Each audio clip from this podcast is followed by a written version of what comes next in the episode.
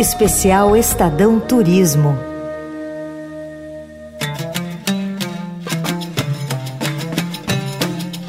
Olá, a partir de agora no canal de podcast Estadão você acompanha mais uma edição do Especial Turismo. Aqui a gente vai falar muito sobre o universo das viagens, além de apresentar destinos incríveis, também dar dicas de como se planejar para suas próximas férias e economizar em passagens e estadia. Especial Estadão Turismo. Oferecimento Abreu, a agência de viagens mais antiga do mundo. Eu sou Felipe Mortara e hoje nós vamos viajar por Rabat, a capital administrativa e política do Reino do Marrocos.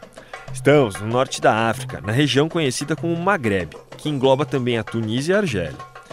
A história de Rabat remonta oficialmente ao ano de 1150, com a construção da Casbah de Zudayá, a grandiosa fortaleza, às margens do Oceano Atlântico, era um local de reunião de combatentes mouros durante conflitos pelo domínio da Andaluzia.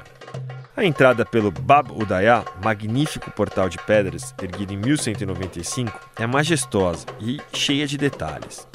A Medina, a cidade velha e murada que se estabeleceu a partir da Casbah, é o nosso ponto de partida para explorar essa bela cidade à beira-mar. Erguida a partir do século XVII, é pequena o suficiente para ser explorada num único dia, mas grande o suficiente para se perder em vielas labirínticas. A Rue Suica concentra as principais lojas locais, mas as barraquinhas cobertas do Souk Asebat costumam atrair mais visitantes em busca de um bom souvenir. Ali, a grande mesquita se destaca com a sua arquitetura de estilo merenida do século XIV, reconstruída nos anos seguintes. Siga pela Rue de Consul, rua que recebeu esse nome porque os diplomatas viveram ali até 1912. Logo antes de chegar em Bab el Bar e antes do rio, você vai alcançar o bairro judeu.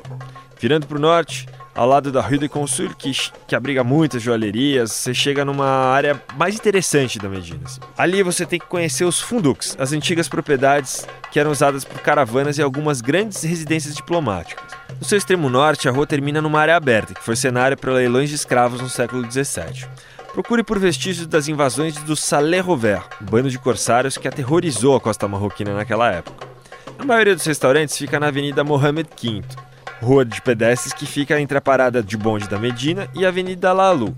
Lá tem lanchonetes com mesas na rua e um desfile de vendedores ambulantes que vendem lanches como o babuche, que são escargos cozidos numa sopa perfumada e picante.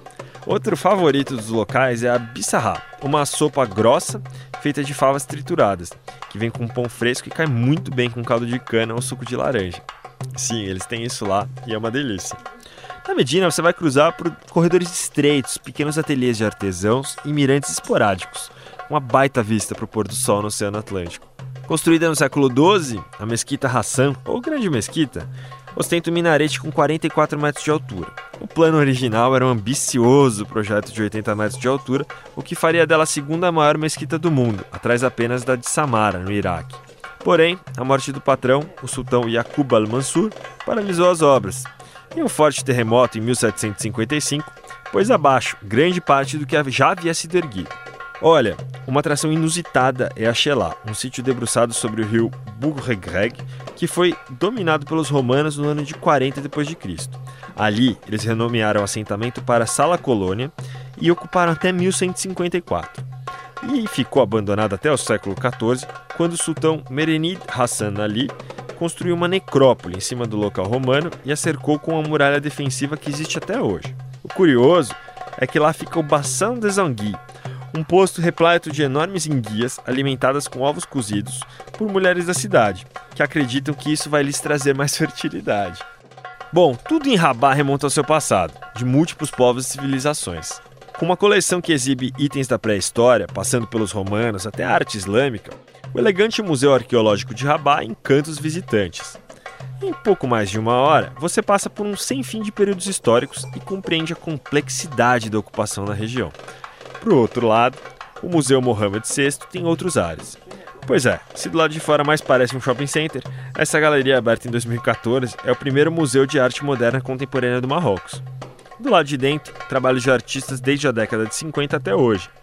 Entre corredores e pisos impecáveis, você vai descobrir trabalhos de artistas como Abes Saladi, André Elbaz e Aziza Alaoui. Por fim, outro aspecto cultural marcante em Rabat é a música. O festival Mauazine traz a cada mês de junho para a cidade artistas do mundo todo, numa grande celebração de ritmos, estilos e harmonias. Já o Festival de Jazz de Shelah promove shows em meio às ruínas romanas, num cenário bem improvável e surreal. Limpas e rodeadas por palmeiras, as avenidas da chamada Ville Nouvelle, ou Cidade Nova, são bem mantidas e relativamente livres de trânsito. Bom, geralmente os visitantes passam um ou dois dias na cidade, mas pode ter certeza de que serão intensos e muito bem aproveitados. Hoje a gente falou aqui no Especial Turismo sobre Rabat e amanhã seguimos nossa viagem pelo Marrocos. Eu sou Felipe Mortara, jornalista especializado em turismo e hoje falamos de Rabat. Amanhã seguimos nossa viagem pelo Marrocos. Embarque com a gente nessa série do Especial Turismo aqui no canal de podcast do Estadão, um oferecimento da Abreu, agência de viagens mais antiga do mundo. Um abraço e até lá. Você ouviu Especial Estadão Turismo.